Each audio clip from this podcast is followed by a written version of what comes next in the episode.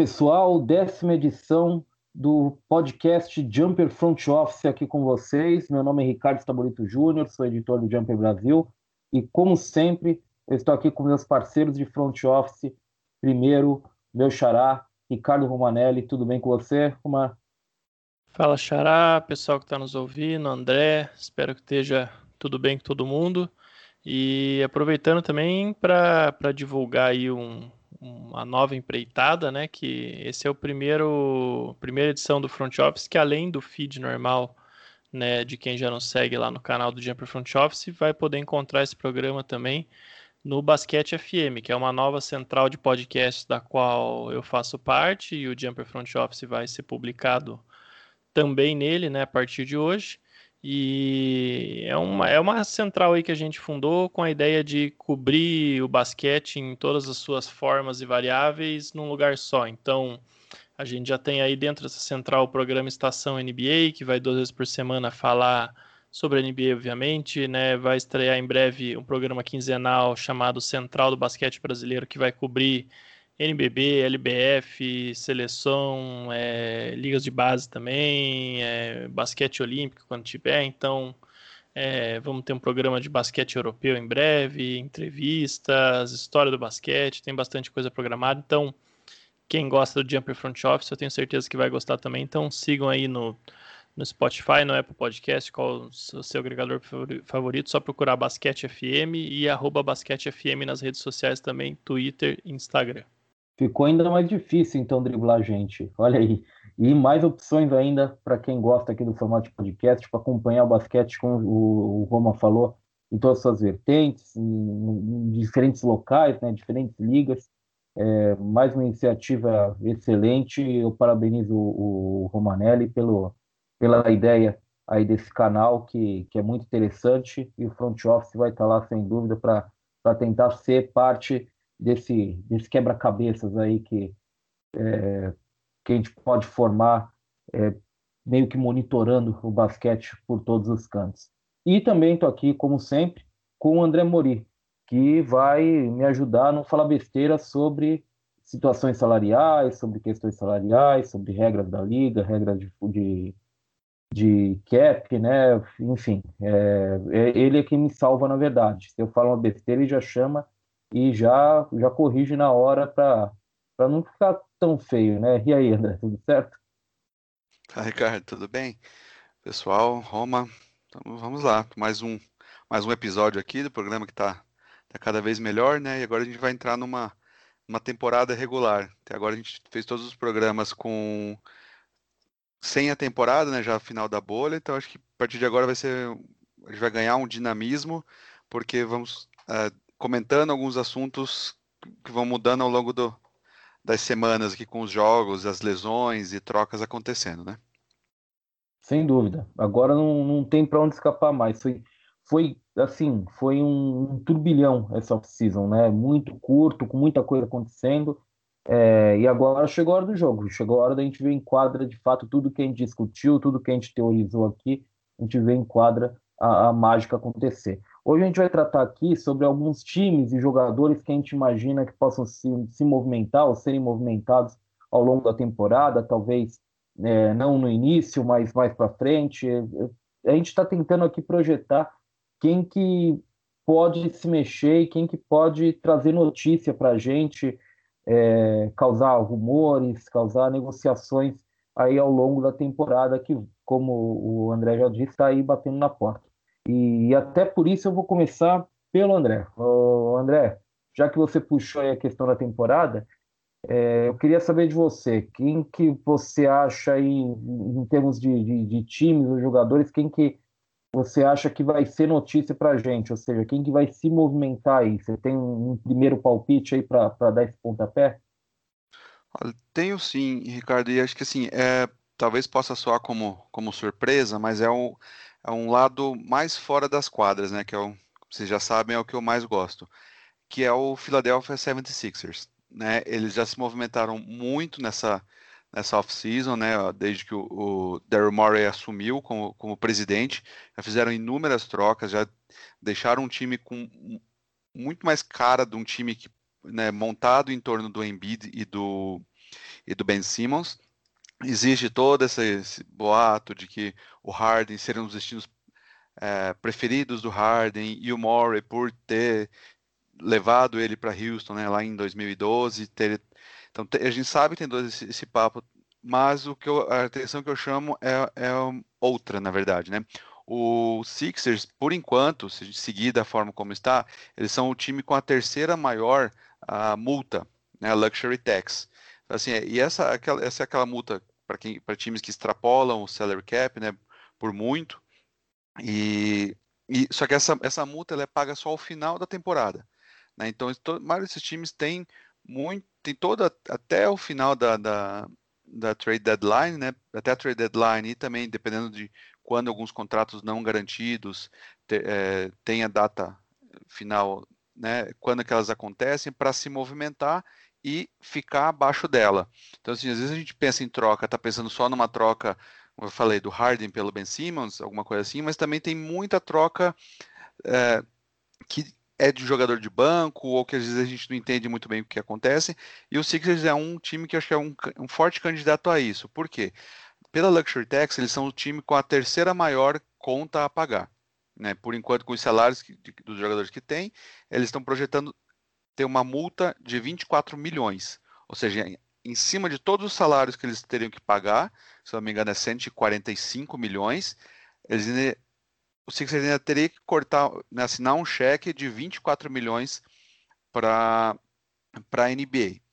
E o que, que isso, né, como é que isso pode ser não evitado, que é muito difícil, porque eles têm muitos salários altos, é um time que vai competir, então não está naquela fase de, de abaixar da, da Luxury Tax a qualquer, a qualquer custo. Mas o que, que eles podem fazer? Por exemplo, é um time hoje que está tem quatro pivôs no elenco, né? Então tem Embiid, tem Dwight Howard, tem Tony Bradley e agora nessa troca do Horford pelo Danny Green veio também o Vincent Poirier do, né, veio do Boston via OKC via Boston fez aquela triangulação.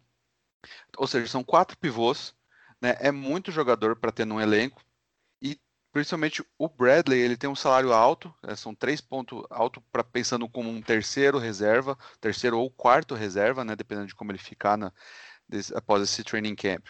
Então, ele é um, para mim é um grande candidato de ser trocado para onde? Para um time que tenha uma trade exception ou tenha um, um jogador com salário mais baixo, ou mesmo cap space, como é o caso do Knicks, né? E o, o que que o, o que que o Sixers pode fazer para para incentivar um time a receber, né? Eles têm aquele dinheiro, todo, todo ano todos os times recebem uma, uma quantia de aproximadamente 5,5 milhões de dólares em dinheiro, né? Que eles podem usar, que é o famoso cash considerations, né? Que na, época de draft é muito, muito usada em trocas.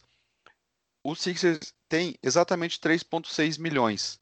O salário do Bradley é 3,5, 4 alguma coisa. Então, assim, é praticamente o mesmo salário. Isso é uma troca muito comum né, nesse estilo de troca, que é o time faz o quê? Fala, olha, quer, quer o, o Tony Bradley, né? A gente não tem, ele, é, ele vai ser um contrato aspirante, não vai ter um peso futuro, mas o time vai ter que pagar o salário dele aquele ano. Então o Sixers pode oferecer o quê? Oferece uma escolha de draft, né, de, de segunda rodada, mas bem, joga bem para frente e dá também esse dinheiro. Ele falou: olha, você vai ter que pagar 3, 3 milhões e meio de salário dele, tá aqui. Eu te dou esses 3 milhões e meio, você já eu custeio até isso para você, né? Então, por quê? Isso diminui demais a conta dele de, de luxury tax do, do Sixers, né? E outro jogador talvez seja, acho que talvez seja mais difícil porque não tem tanto um jogador com o perfil dele e o salário dele pode ser usado em troca, mas é o, é o Mike Scott, né? Então assim, também um inspirante, 5 milhões, é um stretch four, pode, um, teoricamente é um reserva do Tobias Harris, né? Mas que também, dependendo do, do esquema, do, de como o Doc Rivers pensa em utilizá-lo, ele pode virar uma, um jogador para troca por um OKC, por exemplo, né, pra, nas inúmeras trade exceptions que eles têm. Assim, só para fiz uma conta conta de padeira aqui, né? O Bradley e o Mike Scott, eles somam 8 milhões e meio de em, em salários, né? Se, ele, se eu tirar esses dois da conta, a, a multa, que era lá de 24 milhões, ela cai para cerca de 4, 4 e pouquinho. Então ela cai quase 18 milhões. Né? Só tirando esses 8 milhões deles de salário, então assim, além do, dos, dos 8 milhões e meio de salário, eu tiro também 18 milhões de multa. Né? Então é uma, é uma economia considerável para um time.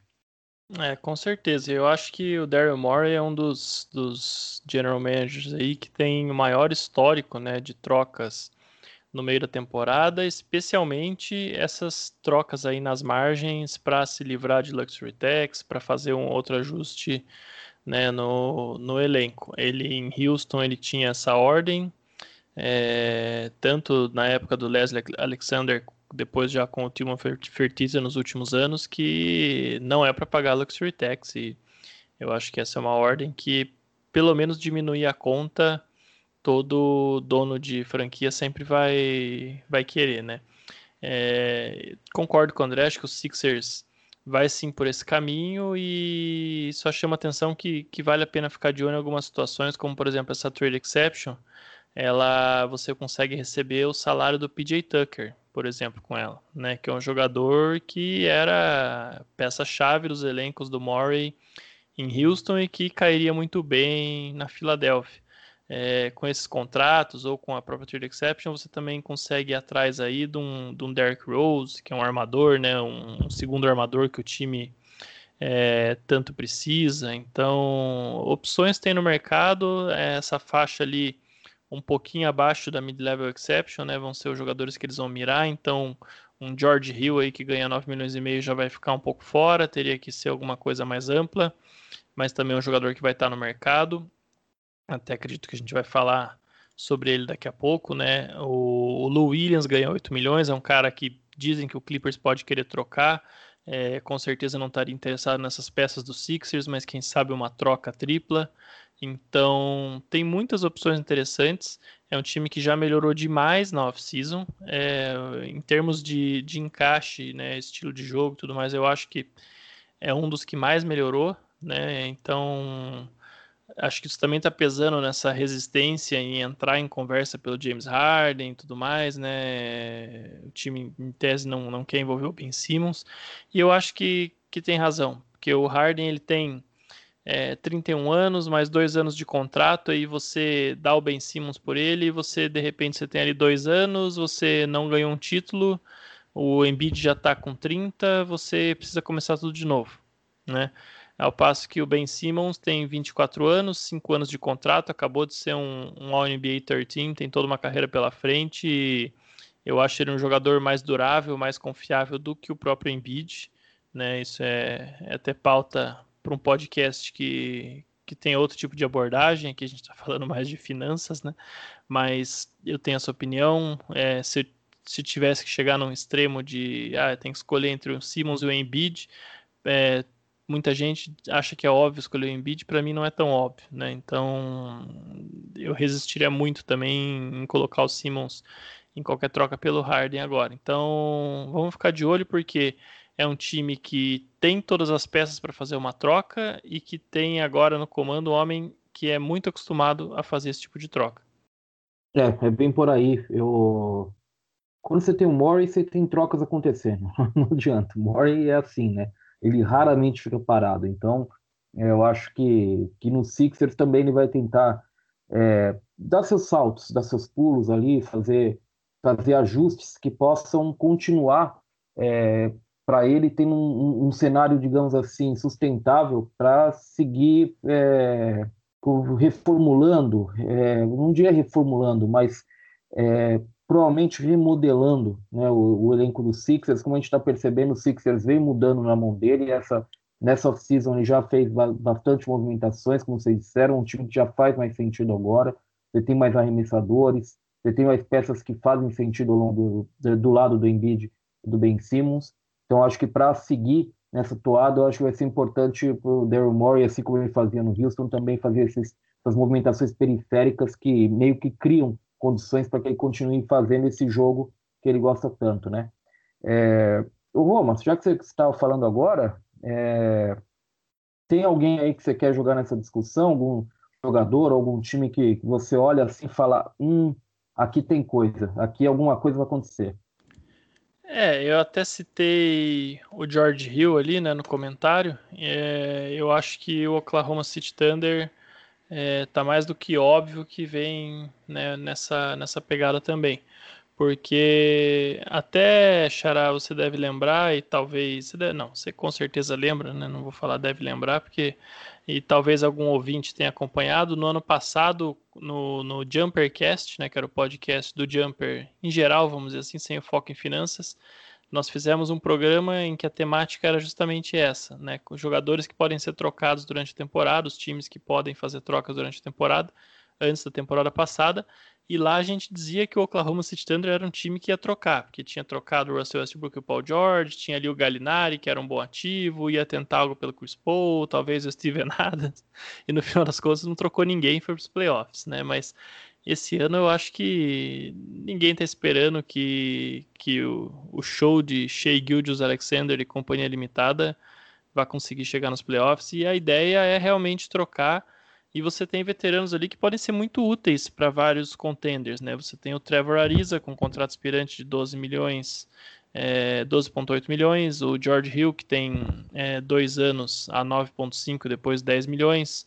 É, o Al Horford, que já é um pouco mais complicado, mas pode se interessar para alguns times, principalmente se, se começar a temporada jogando bem, agora com mais né, foco no garrafão do que, ele, do que ele teve na passagem, a conturbada passagem dele pelos Sixers. Então, é um time que vai estar tá no mercado de troca. A gente sabe que o Sam Presti gosta muito de transformar é, jogadores em, em, ativos. A gente já falou bastante disso aqui no, no próprio podcast. Então, é um time que eu ficaria de olho porque principalmente o George Hill e o Trevor Ariza são dois jogadores que encaixam em praticamente todos os contenders e, e que se tiverem ali algum salário parado com, uma, com um jovem jogador que possa abrir mão ou uma, uma escolha de draft ali que não vai fazer tanta falta, eu acho que entrariam de cabeça nessa.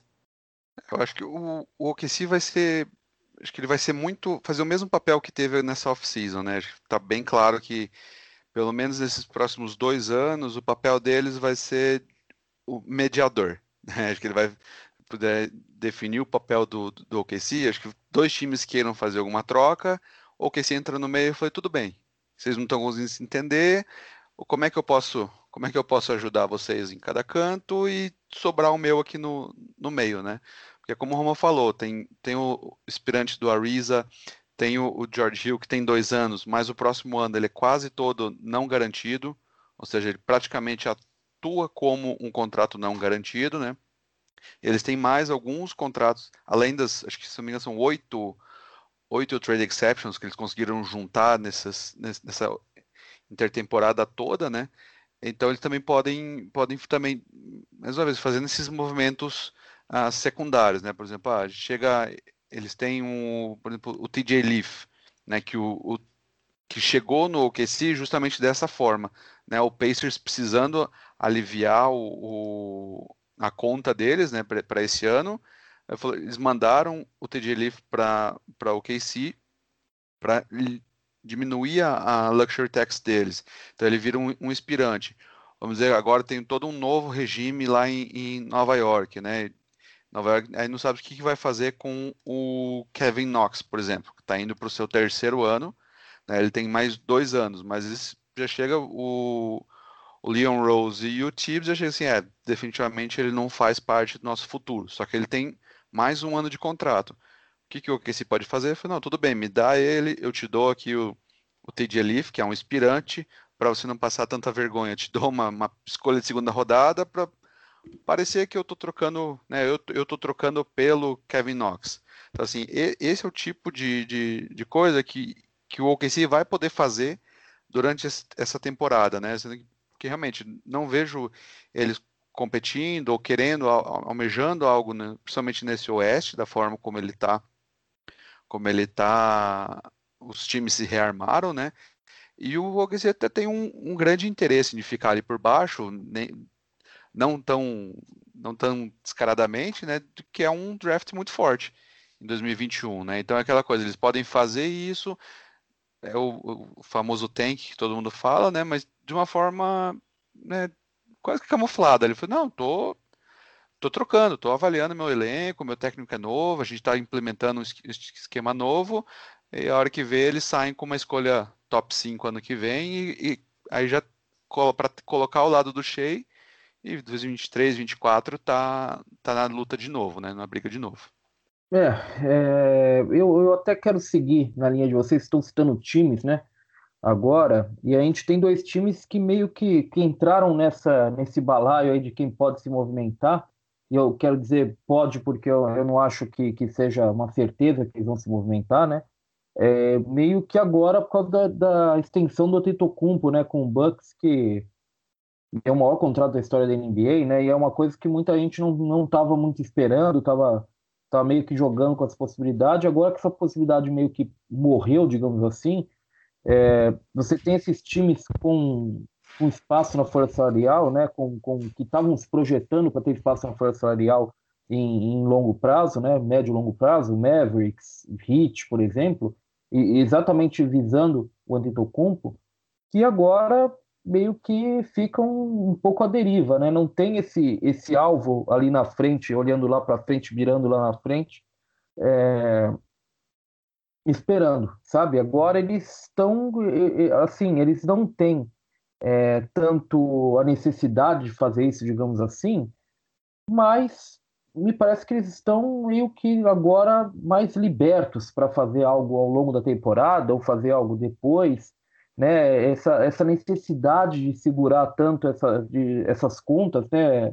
né, André? De fazer as contas direitinho, de, de ficar medindo quanto tem que sobrar, o quanto tem que ter disponível para receber os Giannis ou para assinar um contrato máximo com os Giannis, como fosse.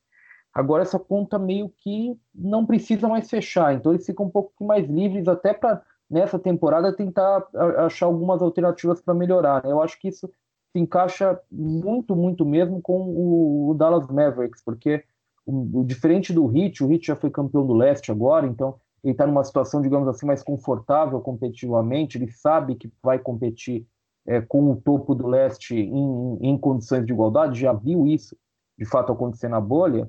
Mavericks não. Mavericks é um time que, que já tem uma boa base, mas provavelmente mais uma peça será necessária, assim, né, tirar mais um coelhinho aí da cartola, um, um jogador de rotação sólido, é, pode ajudar. Então, é, como que você vê a possibilidade desses dois times agora meio que libertos da marra do, do Giannis, é, poderem fazer algo aí no mercado, poderem pensar alguma coisa?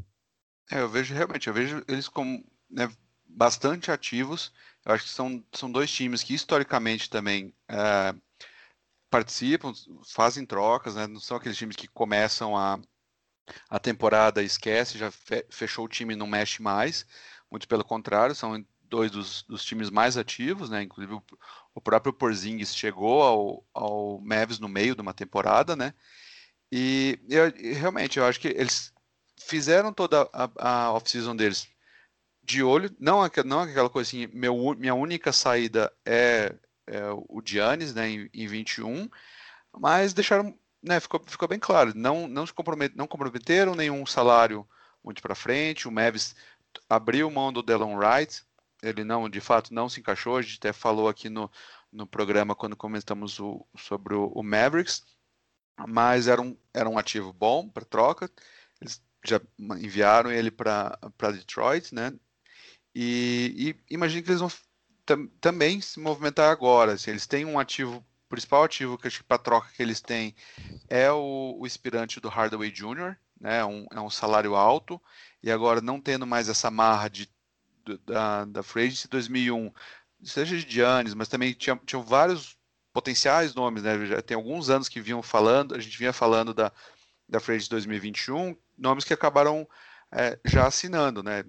Não necessariamente estavam no, no não tinha boatos do, do Mavis, mas era uma era uma, uma, classe que a gente esperava que o Anthony Davis estivesse, o LeBron James, Paul George, o Giannis, né? Todos eles tivessem tivessem livres. O Kawhi, o próprio Kawhi também ele, ele alinhou tudo quando assinou com, com o Clippers, né? E de todos esses, o único que acho que a gente ainda enxerga alguma, quer dizer, enxerga potencial não, que deve ser um, um, um free agent, né? Porque ele não pode assinar uma extensão antes, é, durante essa temporada é o Kawhi. Mas a gente sabe que ele, deve ficar lá em, em, em, Los Angeles mesmo, é o desejo, quer ficar com a família. Então, para o Mavis, eles têm o contrato do, do, do, Hardaway, são 17 ou 18 milhões, principalmente que é o salário deles, né, dele. Uh, 18,9, na verdade, quase 19. Infelizmente, eles não, não têm tanta flexibilidade quanto a escolhas, né, porque eles devem a escolha de 21 pro, pro Knicks pelo Porzingis e a de 23, né, protegida entre, entre, a, entre as 10 primeiras. Então eles podem oferecer a partir da pick de 2015, né? Então a, o que eles conseguem é isso, né? Seria isso, o, o Tim Hardaway Jr. com seus 19, mais uma pick de 2025. Tem também o, o James Johnson, mas eu não vejo eles trocando. Acho que ele vai ter um papel muito muito necessário nesse Mavis que eles não tinham ano passado. Eu até eu comentei com, com o perfil com o Brasil Mavs no, no Twitter que faltava esse, o tipo de jogador que é o James Johnson, aquele jogador para defender, para ser mais físico nos playoffs, né? Então, quando naquele, naquela primeira rodada contra o, o, Clippers, o time do, a hora que o time do Clippers pegou mais físico, o time do Mavs sentiu, né? E, e, o, e o James Johnson chega para ter esse papel. Então acho que assim, é ficar de olho neles, um jogador que acho que eles podem ir atrás, seja o, o Bjelica, né, do, do Kings, acho que é o tipo de jogador que, que funciona pro, pro, pro Mavis, né, um, um stretch four, o salário não bate, teria que, teria que trabalhar um pouco mais, talvez for 2 mais 1, um, pode ser o Bjelica que ganha 7, mais o Corey Joseph que ganha 12, então assim, eles batem, mas aí o Kings já, o, o Mavs já tem 15 jogadores, então também vai precisar mandar mais um jogador para Sacramento. Mas acho que a, a troca pro, pro Mavs vai ficar muito nessa, nesses, nessas trocas marginais, né, de, de role players. Eu acho que não, não, não enxergo durante essa temporada um Bradley Bill, por exemplo, sendo trocado, ou mesmo o, o Oladipo, né, um grande nome, que, é, que acho que, o, que é o que o Mavs procura. Acho que durante a temporada é mais difícil isso. Pois é, é eu acho que o Hit também está é, numa situação parecida. É, o Hit, curiosamente, é um time que até teria as peças para, quem sabe, tentar uma troca pelo Harden ou pelo menos fazer parte de uma transação maior. Mas eu acho que se tem uma coisa que ninguém acha que combina é Hit Culture e James Harden, né? O Jimmy Butler estaria chegando no treino na hora que o Harden está chegando da balada. Então, eu acho que não não, não vai ter muito interesse ali. É, de qualquer forma, né, citando isso aí só para deixar a possibilidade, porque é, talvez com a, com a saída do Yannis do mercado, né, o Heat comece a buscar ativamente isso. O Bradley Bill, esse ano também concordo com o André, acho que não vai estar disponível. É, e a partir daí, realmente, a gente começa a chegar nas, né, opções como Vitor Oladipo, com incerteza sobre o físico dele e um ano de contrato, é, ou então, sei lá, um Zach Lavine da vida, caso o Bulls resolva né, sair desse contrato também. Então, não, não vejo qual que seria o grande movimento para o Heat fazer essa temporada, até porque é, eu imagino que depois de tudo que aconteceu na bolha, eles estejam confiantes que com esse núcleo aí, a evolução natural do Tyler Hero, do Bana Debaio, que são jogadores jovens e bons, eles podem, quem sabe, chegar numa final da NBA novamente. Né? Então, é, não acho que o Heat vai ser tão agressivo em trocas, a não ser que surja um negócio de outro mundo. É, o time que mais me intriga, na verdade, dos, dos, dos é, vamos dizer, candidatos a, a assinar com o Yannis é, é, o Toronto Raptors, que ficou, foi o que mais ficou de mãos abanando, né? Vamos dizer assim, porque o, o Mavs tem lá o Luca, o Porzingis, né? Fez boas trocas na off-season, o Heat tem esse time aí que, que chegou nas finais, tem o Adebayo, tem o, o Hero, e o Raptors, claro, tem alguns valores, tem o Pascal Siakam, tem o Fred Van Vliet, mas os dois, por exemplo, já têm 26 anos, então não, dá para dizer que são jogadores jovens, né? Não são ainda também veteranos, mas é, já estão bem mais perto do que vai ser o auge deles como jogador do que essa dupla aí, Hero e Adebayo, por exemplo. Né? E o Kyle Lowry já está aí com seus 34 anos, é, time perdeu aí o Marc Gasol, que também não ia muito longe, né? Veterano, mas quem sabe não, não teria mantido ele, se soubesse como é que as coisas iam acontecer.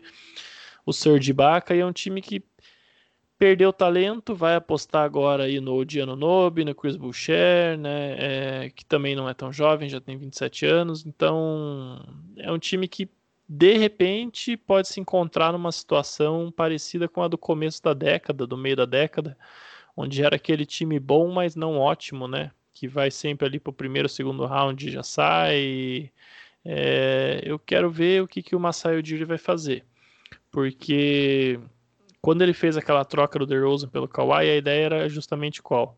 Ou a gente sobe de patamar, ganha um título e vira outro tipo de franquia, ou então a gente explode tudo e vai para o rebuild. A gente não quer ser esse time mediano aqui que, que vai ficar autolimitado né, pelo, pelo próprio teto. E de repente, dois anos depois, é justamente nessa situação que ele se encontra. Né? Se ele não conseguir atrair um free agent é, ou fazer uma troca por um jogador top, é isso que ele vai ficar. Um time parecido, em termos de nível, parecido com o que ele tinha antes, autolimitado aí pela, por, por quão longe o Siakam e o Van Vliet conseguirem levar esse time. Né? Então, eu quero ver como é que ele vai responder a isso. É, em termos de free agent, o que, que ele vai poder arriscar no ano que vem? Né? O Oladipo, então é, tentar uma recomposição com o DeRozan, então não é nada que vai também alterar as chances desse time. Estou é, bem curioso para ver o que eles vão fazer. Confesso que não queria estar na posição do Masai nesse momento, que deve ser a mais confortável de todos que pretendiam assinar com o Yannis e não conseguiram. Eu posso só aproveitar e voltar ao, ao, ao hit que você falou rapidinho, Roma. É, claro. espero, espero também que o, que o Ricardo não me expulse depois do, do programa, porque eu vou envolver também o outro time da, da Flórida, o Orlando. Né? É, é assim, nem, zero, zero fontes, né? Só coisa assim, deu brincando com a, com a Trade Machine e pensando nesse cenário do Hit, né? Que também o, Hit tem, tem algumas peças bem interessantes, a gente viu. É, o, Myers Leonard, né, tendo uma, uma trade, uma, uma team option, né, para a próxima temporada, o Dragic também, o Igudala para a próxima temporada o contrato dele é uma team option também. Então assim, na, na prática são vários contratos expirantes, né? E tendo um, um Kendrick Nunn, né, também que é, ele vai ser expirante, mas é um valor mínimo e vai ter os, o, o time vai ter os direitos, né? Então ele vai ser um free agent restrito. Uma coisa que eu estava pensando, e eles têm também, eles têm também uma, uma trade exception de 7,5 milhões, que a gente comentou no último programa. Então, é aquela coisa, por exemplo, o Heat pode fazer uma troca com o Kings e receber o Bjelica, né, sem mandar, sem precisar mandar nada, pode mandar uma escolha de segunda rodada, às vezes até uma de primeira com proteção. Eles podem também fazer uma troca testando aqui que funciona, né, que é um jogador também que hoje não está em nenhum. Tem nenhuma notícia de que o, o, Orlando esteja tentando trocar ou que possa querer trocá-lo, mas acho que o, que o, Orlando começa a chegar naquele ponto de ter que repensar né, o que, que vai fazer. A gente pode depois até evoluir mais, como é o time do, do coração do, do Ricardo, a gente pode falar um pouco mais sobre o, sobre o Magic, mas é aquela coisa. Uma coisa que funciona, por exemplo, funciona pela, pela, pelos salários, né? É Igudala mais o Kendrick Nunn e uma escolha de primeira rodada, pro, o Hit, como ele já deve em 21 e 23, teria que ser de 25, né, de 2025, pelo Aaron Gordon, por exemplo. É uma troca que funciona. Pô, mas é um absurdo, já, como é que já vai abrir o Aaron Gordon? Eu acho que o Magic, sim, eles perde, foi o oitavo, né, também no programa dele a gente comentou, aquele time da Eterna, oitava posição, mas esse ano acho que os times de baixo pelo menos dois, né? Pelo menos o, o Wizards e o Heat, acho que vão colar ali neles, né? Para o play-in, ainda pior ainda tendo o play-in, né? Então é aquela coisa, eu acho que chegou, é um ano que o, o Magic pode repensar o que vai fazer com esse com esse time deles, né? Porque às vezes um draft tão forte, né, como está se desenhando, de pelo menos aí uns 5 a 7 jogadores de, de, de alto nível, né, projetado ser de, de alto nível, ficar fora nesse um ano né, e acumulando um asset que seja os direitos do NAN mais uma escolha futura pelo, pelo Gordon, pode ser um caminho, né, para fazer e, é um, e, reforçaria muito bem, acho que reforçaria muito bem o Hit também, né? Porque eles poderiam fechar um, um, um, jogo com com Ban, Gordon, uh, Butler, Hero e Dragged, né? Acho que é um time bem forte e ainda tendo algumas peças no banco, né? Como Harkless, Avery Bradley, Duncan Robinson, eu até falei, mas deixei até o, um dos melhores arremessadores da NBA deixei fora de um, de um quinteto para fechar. Então, assim, acho que esse, é, esse é o nível de troca que o, que o Heat pode trabalhar ali para se reforçar, pivotando nessa né, essa preparação que eles estavam para o Giannis. André, na verdade, a gente fala muito do Aaron Gordon e o Aaron Gordon precisa sair do Orlando. Assim, mesmo eu que gosto do Aaron Gordon, a gente tem que reconhecer para todo mundo que é preciso seguir em frente. Acho que todo mundo concorda que o Aaron Gordon precisa sair. Para ele melhorar, para o Magic também seguir em frente um pouco. Eu acho que, que esse é o caminho natural. Mas eu acho que o Magic, como você disse, eu até tinha levantado isso, né? Foi, foi eu quem comentou. É, eu acho que o Magic pode ser um time para se as coisas não andarem tão assim bem como eu acho que é possível que aconteça, porque se você pensar que o Magic é um time essencialmente defensivo e o Jonathan Isaac, que é o, o pilar dessa defesa, não vai jogar a temporada inteira, eu acho que é, o, o Magic tem boas chances de dar das coisas andarem errado. E quando eu digo as coisas andarem errado, é como você disse, cair num play-in, algo assim, sabe? Não conseguir nem ser o oitavo que ele tanto gosta de ser, o sétimo, oitavo colocado. É, se isso acontecer no meio da temporada, acho que o Magic é um, um candidato fortíssimo a quem de estoque, sabe? Para você colocar não só Aaron Gordon, mas outros jogadores no mercado. É, você tem o, o, contrato expirante do Evan Fournier. O Evan Fournier ativou uma player option esse ano, né? É, para a próxima temporada, para essa temporada que vai começar. Então, é, ele é um contrato expirante de 17 milhões, se não me engano, um pouquinho mais do que 17 milhões. Mas tem outros jogadores, tem o Terence Ross num contrato médio ali na faixa de 12, 13 milhões. É, ele não acaba agora, tem mais alguns anos, mas para um sexto jogador comprovado, um pontuador comprovado como Terence Ross, me parece um bom valor. É, o Magic se acostumou a fazer esses contratos decrescentes, então eu imagino que ele também tem um contrato decrescente. É, mas tem outros jogadores, o Farouk Amino, por exemplo, um cara que jogou muito pouco no Magic, mas que provavelmente vai, é muito mais valioso para um, um contender para um time mais competitivo do que propriamente para Orlando, que é um time que, que fica ali batendo, como eu disse, no sétimo, oitavo, nono lugar.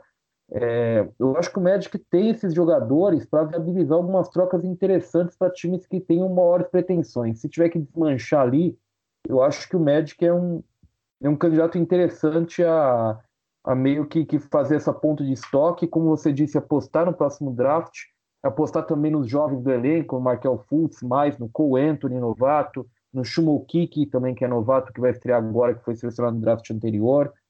É, que eu acho que é mais complicado, logicamente, o Vucevic, né? O Vucevic é mais complicado de ser trocado, acho que esse é, é uma questão um pouco mais, mais difícil, mas você ter. Eu, eu acho que é um bom ponto de partida.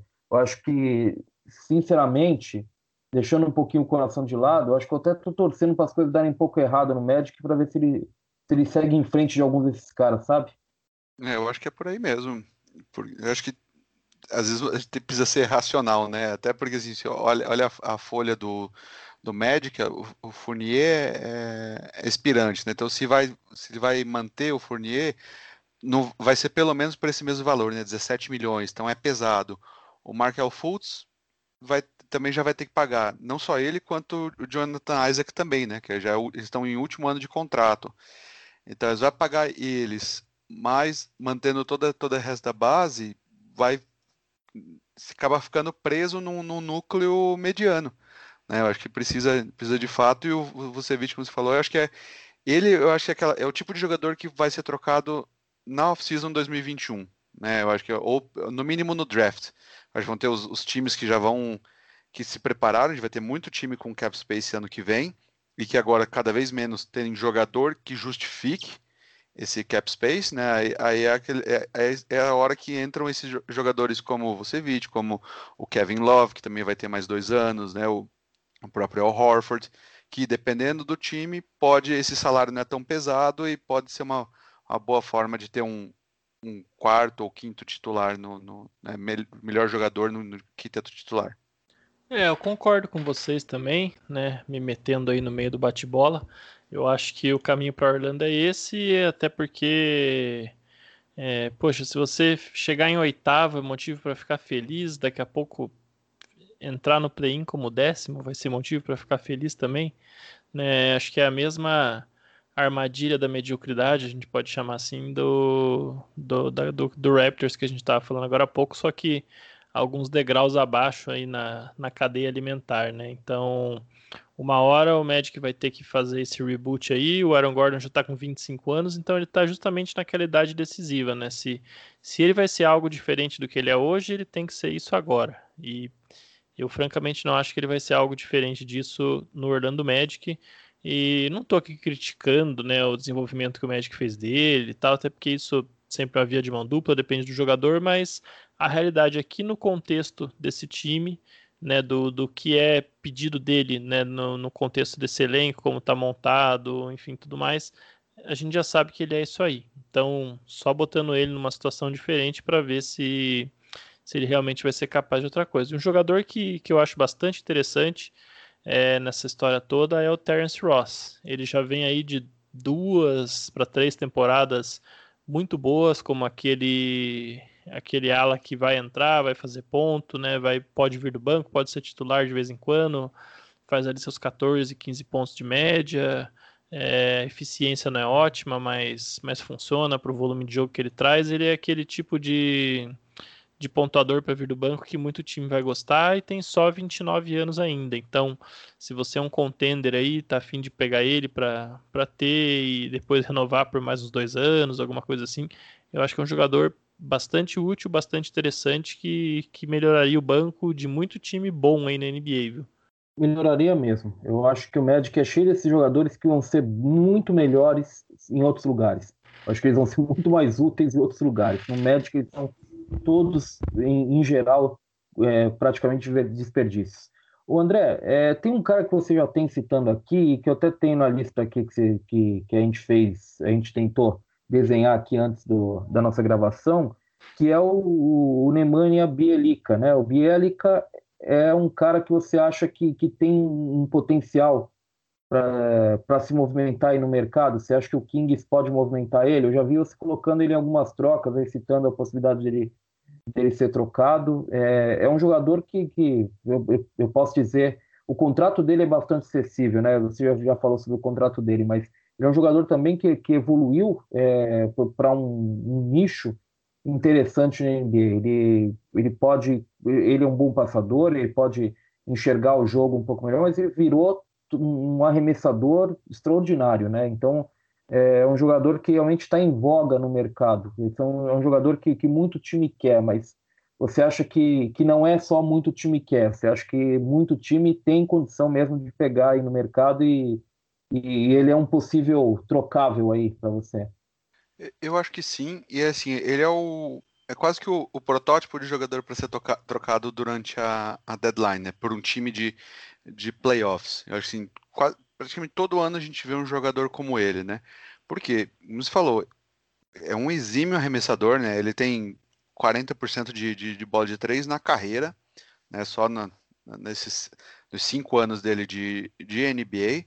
Não é um volume baixo, né? E vem aumentando cada vez mais o volume dele de arremessos e ele vem aumentando também a, o percentual de acerto, né? No passado ele, ele terminou a temporada com 42% de bola de 3, em quase 5 bolas por jogo, né?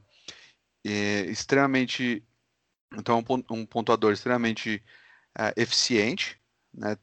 A arma também tem, não é uma, não é defesa, não é aquele jogador que, que brilha os olhos quando a gente olha assim, pensa num jogador, né?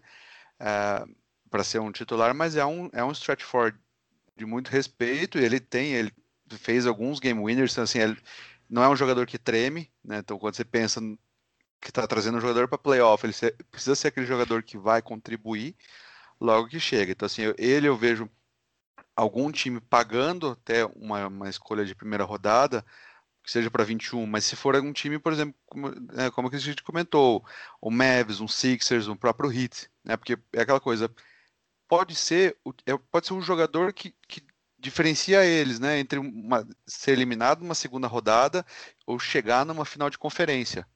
Né? Então, assim, é o, é o tipo de coisa que vale a pena. Ele falou, a primeira escolha no ano que vem dificilmente conseguiria vai ter esse impacto no, no, no time por, né, do, nessa nos playoffs, nessa, nesse, esse push para os playoffs, né? Então acho que eu vejo ele com esse o Kings vejo também com disposto a fazer isso, né? A fazer uma a fazer essa troca porque está naquele vai entrar novamente no rebuilding, apesar de eles nunca terem saído, né? Então eles vão voltar para um rebuilding e, e conquistar uma escolha no, por ele, sendo um inspirante, acho que é o cenário ideal. É muito parecido com o que o Lakers fez há, há três anos atrás, quando mandou o Lou Williams pro, pro Rockets. Né, conseguiu uma escolha de primeira rodada, que depois virou o, o, o Josh Hart. Né? Então acho que assim, esse é o, esse é o tipo de, de, de trocas de jogadores que, que devem ser trocados. Né? Uh, muito parecido também com o que eu vejo acontecendo com o DeRozan, DeRozan e o Lamarcus Aldridge no, no Spurs. Né? O único o que, que, complica o cenário dos dois é o salário.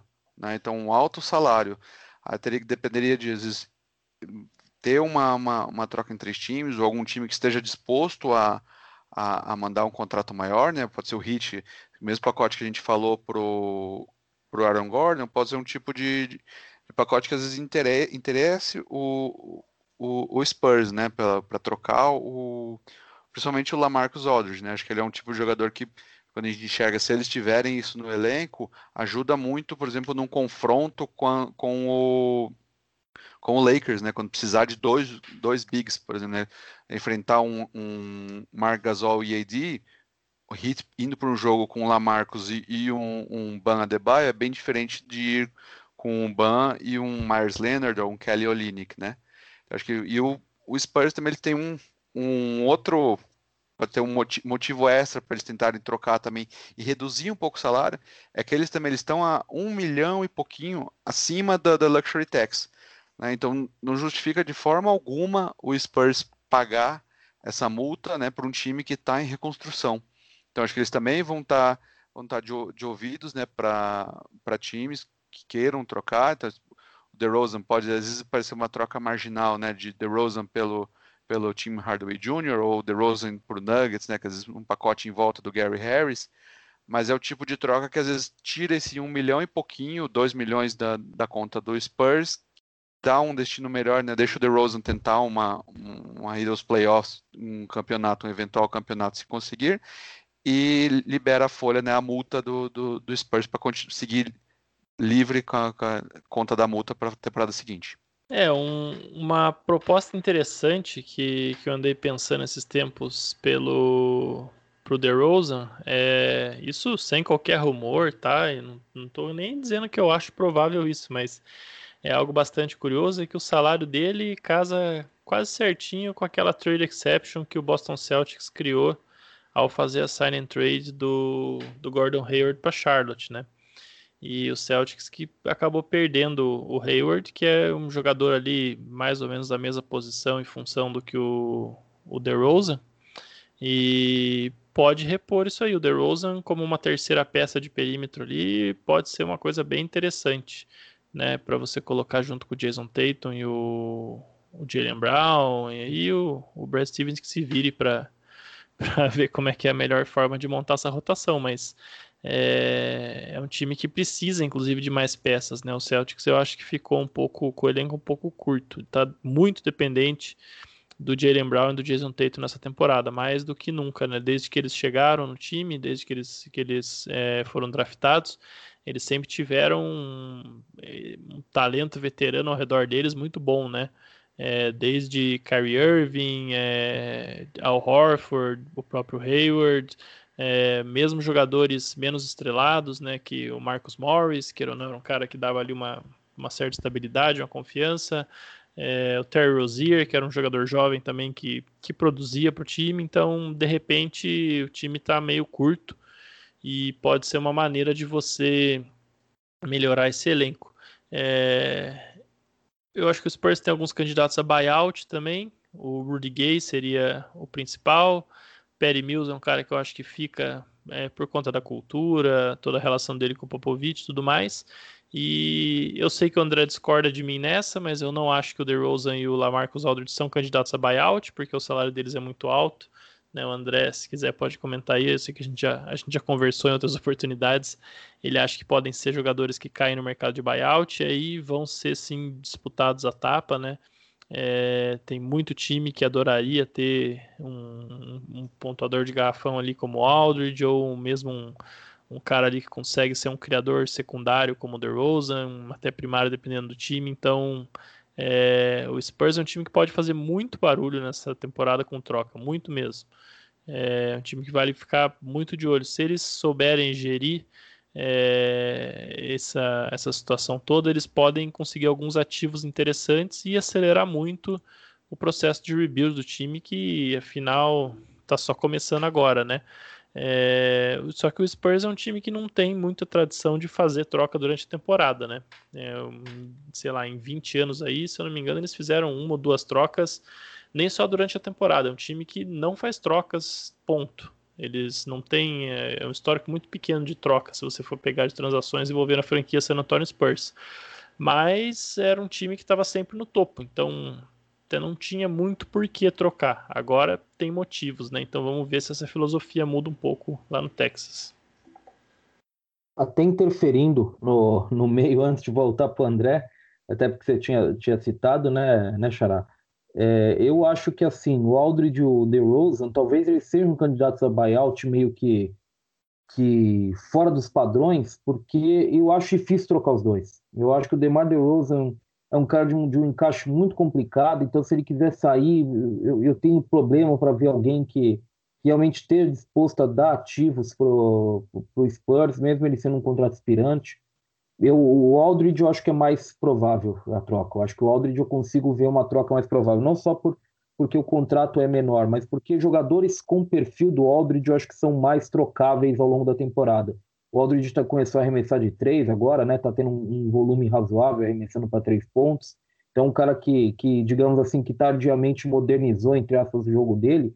E eu, eu acho que ele é mais possível, é mais passível de troca, mas eu acho que os dois podem acabar aí, não, não por, por serem basicamente contratos que você geralmente acaba vendo ir para o mercado de buyout, ou jogadores que costumam ir para o mercado de buyout, mas pela dificuldade que é, especialmente o DeRozan, visualizar uma troca por ele, sabe?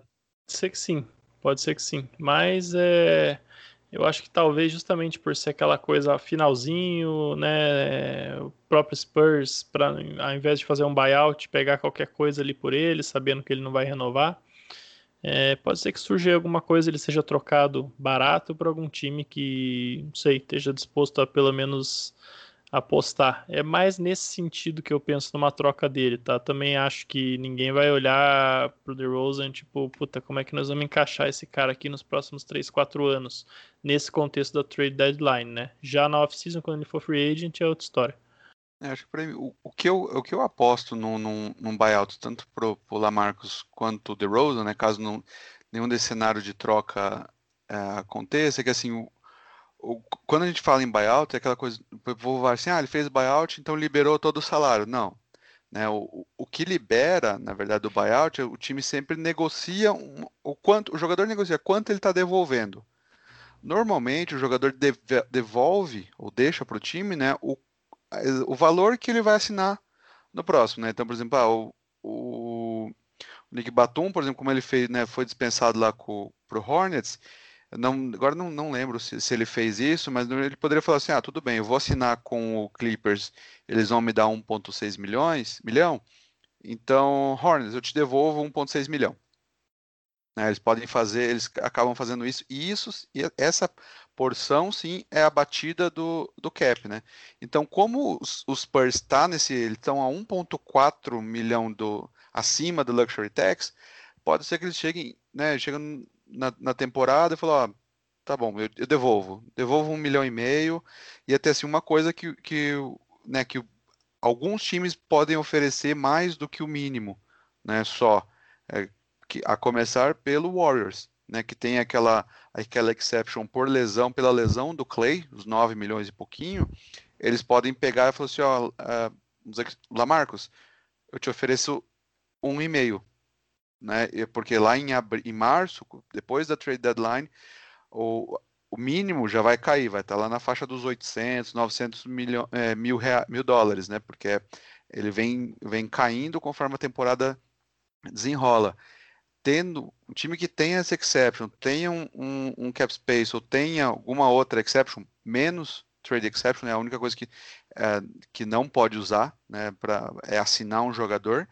Eles podem pegar e oferecer esse dinheiro a mais para o Lamarcus, ele devolve esse a mais para o Spurs para receber o buyout, né? Então, assim, é nesse cenário que eu acho que dá para fazer, dá para fazer essa triangulação de que todo mundo acaba saindo feliz, né? O Spurs fica abaixo da, da, da Luxury Tax, o outro time recebe o, o, o Lamarcus, e o Lamarcus escolhe qual time vai, vai, vai assinar para o resto, né? Isso, isso, isso aí está tratando também, só deixar claro que não é a única saída para o Spurs, tá? Eles têm uma saída mais fácil, que é dispensar o, um dos irmãos Zeller, acho que é o Tyler que está lá, nunca lembro dos, dos, de todos os irmãos Zellers, acho que é o Tyler Zeller que está no, no Spurs, ele tem um contrato não garantido. Então, assim, o Spurs ainda tem essa flexibilidade, mas eu acho que trabalhar num destino melhor pro, pro Lamarcus e pro DeRozan, acho que é um, é um caminho lá, né, falando lá para março, abril, porque eu, de fato eles não não deveriam, pelo menos não deveriam fazer parte do futuro do, do Spurs. Né? Acho que o caminho do Spurs é outro. Eu espero que seja outro, na verdade, porque o Spurs tantas vezes deu sinais de que podia rejuvenescer um pouquinho, inclusive na última temporada custou a rejuvenescer de fato a rotação, só na bolha mesmo passou a jogar um pouco mais com, com, com os jogadores mais jovens, de fato colocando eles em quadra, né? Eu, eu, eu, acho que assim não tem mais nada segurando o Spurs de, de rejuvenescer, de realmente se colocar em se colocar em reconstrução, na verdade. A gente só tem mais dois tópicos aqui, na verdade, viu? É, e eu vou passar rapidinho deles, um para o meu xará e o outro para o André. Primeiro para o xará, que não estava falando agora. É, Roma, eu sei porque você comentou lá no início, Derrick Rose.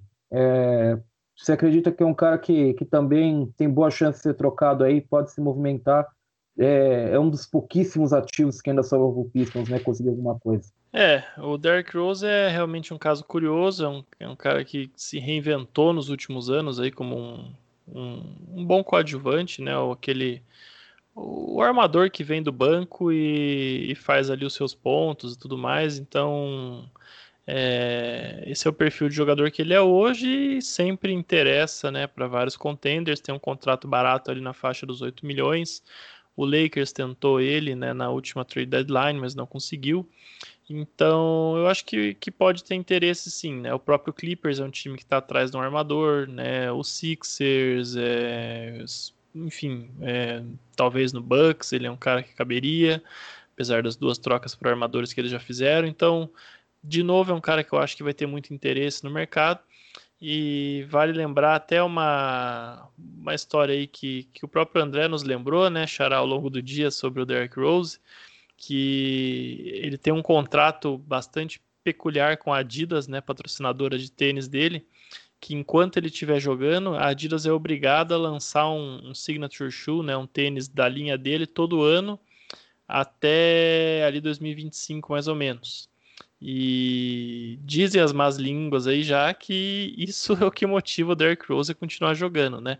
É, ele ainda é novo, ele tem é, 31 para 32 anos, mas né, é, a gente já viu aí em podcasts americanos essa semana até pessoal dizendo que ele está fazendo a, a transição do papel de ex-estrela para o papel de Vince Carter, o bom veterano que ele estava é, já se colocando como mentor para o Killian Hayes lá no Pistons, que o Killian Hayes que vai ser o futuro do time e tal. E eu achei bastante curiosa essa menção específica ao papel Vince Carter, porque o Vince Carter jogou até os 42, 3 anos de idade, né? Se aposentou agora. Então, pelo jeito, o Rose está afim de ficar coletando essa grana da Adidas durante muito tempo. Então, um time que eventualmente fizer uma troca por ele pode ficar despreocupado que ele não tem intenção de parar de jogar tão cedo. É um caso muito mais triste, digamos assim, né, né o, o Xará, que, que existe de contrato desse tipo é o Schumacher, né? O Schumacher tem um contrato vitalício de, de, de publicidade, se não me engano, de material esportivo, né? E, de fato, o que as más línguas dizem é que o Schumacher é mantido vivo por isso, né? Para que esse contrato vitalício não acabe. Então, é assim, verdade. É, é, é, já, já, li, já li sobre isso também. É realmente muito triste. É, é bem, bem, bem chato, bem triste, né? Falar, mas é meio assim que as coisas funcionam, né? Então, o Derrick Rose, eu acho que vocês comentaram que até 2025 ele tem direito a um signature shoe por ano, né? A Adidas garante. Então, nós estamos falando aí no Derrick Rose com 36 anos, provavelmente ele lançando tênis próprio, né? Digamos, entre aspas, né? Então, eu acho que esses artigos aí, esses tênis do, do Derrick Rose, esses modelos do Derrick Rose, inclusive vão virar é, artigos de colecionador, né? Provavelmente, porque realmente não, não há o menor motivo para existirem. Então, vão ser verdadeiras relíquias, provavelmente, em breve. Mas, enfim. É... Outro ponto aqui, eu acho que agora o último mesmo, né, que até o André que, que citou aqui, são alguns times, né, André, que você estava listando, que precisam aí ficar de olho com na questão da, da, da taxa de luxo, né, da luxury tax. Então, é, você até comentou sobre um Spurs antes, mas você também citou o Pacers aqui, se não me engano, né? é, alguns times que têm que ficar de olho com essa situação, né? É isso mesmo. É o, o, acho que além do Spurs, que já desenvolveu antes, o principal nome assim, para ficar de olho é o, é o Indiana Pacers. Né? Eles não pagam a, a multa desde 2000, da temporada 2005-2006. Né? Então foi, é, foi pré-Paul George, aquela coisa para ver quanto tempo isso já faz. Né? Eles não pagaram desde então e eles estão cerca de meio milhão ah, acima da Luxury Tax. Então, eles já fizeram uma primeira troca pelo do, do, do TJ Leaf, né, indo pro que a gente comentou, indo pro pro OKC. É, eu imagino que eles vão fazer mais alguma troca ao longo da temporada, né, trocando algum jogador, algum jogador. Assim, se eu fosse apostar hoje, olhando a, a folha, né, o impacto que, que teria, eles poderiam trocar, por exemplo, um jogador como Edmond Sumner, né, que é um, é um arremessador é, que tem contagem de 2,1 milhões para esse ano e uma team option de 2,3 milhões para o ano que vem. Então eles poderiam muito bem trocar esse jogador, né, que foi uma escolha de segunda rodada em 2017. Ele não. Na última temporada ele conseguiu entrar um pouquinho na rotação, mas nada, nada absurdo. E eles poderiam então trocar esse jogador, por algum time que tenha uma trade exception, né, tem, que possa absorver sem precisar mandar nada em volta, e, por exemplo, é, converter o contrato two-way para um contrato regular do, do Cassius Stanley, né, que era um armador de, de Duke, ele também escolhe segunda rodada na, nesse draft deste ano, né, 54 escolha, então assim, se eles assinarem a, ao longo da, ao longo da temporada, ele vai receber menos de um milhão em, em, salário, né? Então eles conseguiriam se livrar de 2,1, substituir isso por menos de um milhão, então ficar abaixo da, abaixo da luxury tax e não, não mexer em rotação, né? Não mexer nada na, na, na rotação dele, do time.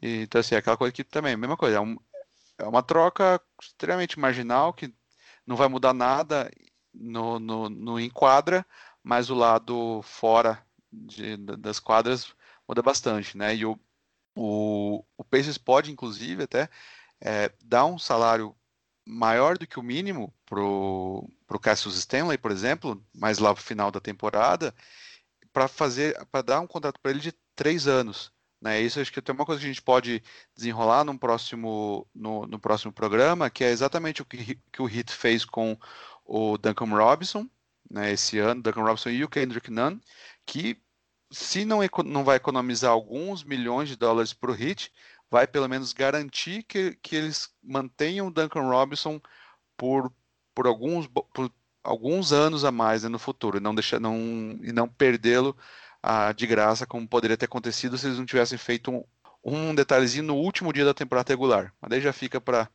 A gente fica para o próximo programa e o pessoal vai ter que ouvir a gente mais uma vez. Já tá fazendo propaganda pro próximo. O, o Cassius Stanley, eu, eu acho um bom prospecto, eu acho uma boa aposta, é interessante é, o Pacers pensar em manter ele. Eu acho que ele é, um, ele é um jogador bem interessante. pelo menos fisicamente, ele é um, é um, um tipo bem interessante para essa NBA que precisa de realmente de jogadores versáteis e tal. Ele, ele é um ala armador que, que realmente faz bastante sentido no jogo de hoje. Mas o Indiana, é, você mesmo disse, né, André? O Indiana é um time que não é só pré-Paul George, não é pré-Roy Hibbert, 2005-2006, né? Então, o Roy Hibbert, que hoje já é treinador do, do Sixers, né? Já é assistente do Sixers, ele nem havia sido draftado ainda a última vez que o Pacers pagou a multa. E o Vinícius Donato do Jumper, ele gosta de brincar com essa questão do Pacers, que sempre é muito mão fechada, sempre é, realmente corta os gastos no extremo mesmo. Quando contratou o Nate Bjorkgren, né, o novo treinador, é, todo mundo estava se perguntando, né, quem é esse cara? Quem é esse cara? A gente ninguém sabia, né, exatamente quem é esse cara. E ele falou: Olha, eu não sei quem é, mas aposto que ele é barato. E de fato ele deve ser um dos treinadores mais com o salário mais baixo da liga, porque o Pacers é, é difícil de ver o Pacers investir mesmo. Enfim, o André já, já deixou, já deu a deixa aí para o próximo é, Jumper Front Office. Vocês estão vendo, é assim que a, que a discussão vai.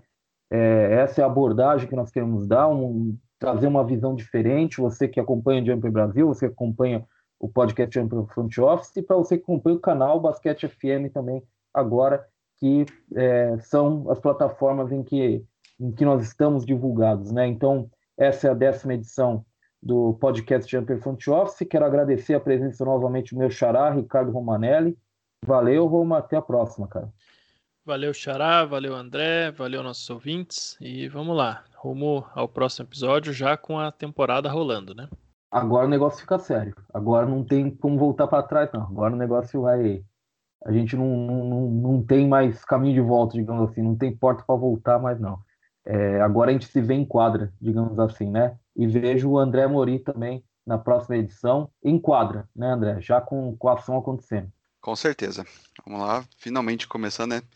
Foi tão pouco tempo de, de entre uma temporada e outra, mas tem, faz, parece que faz quase um ano que a gente não vê um, um jogo de verdade. Até a próxima, pessoal. Um uhum. abraço.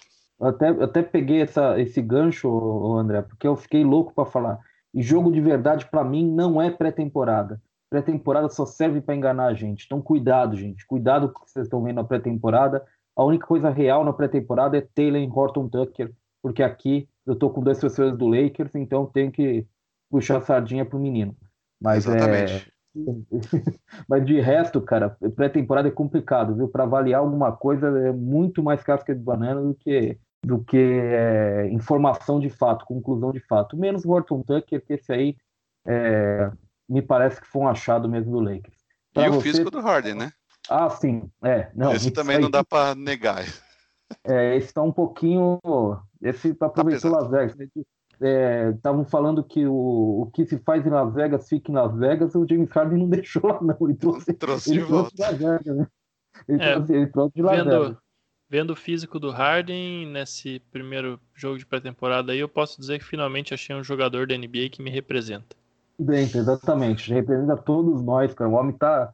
O homem, se jogar uma bola nele, ele, a bola não chega, né? A bola fica orbitando em torno dele, que o homem tá enorme, tá um planeta. É, pessoal, se cuidem aí então. Até o próximo Jumper Front Office. Abraço.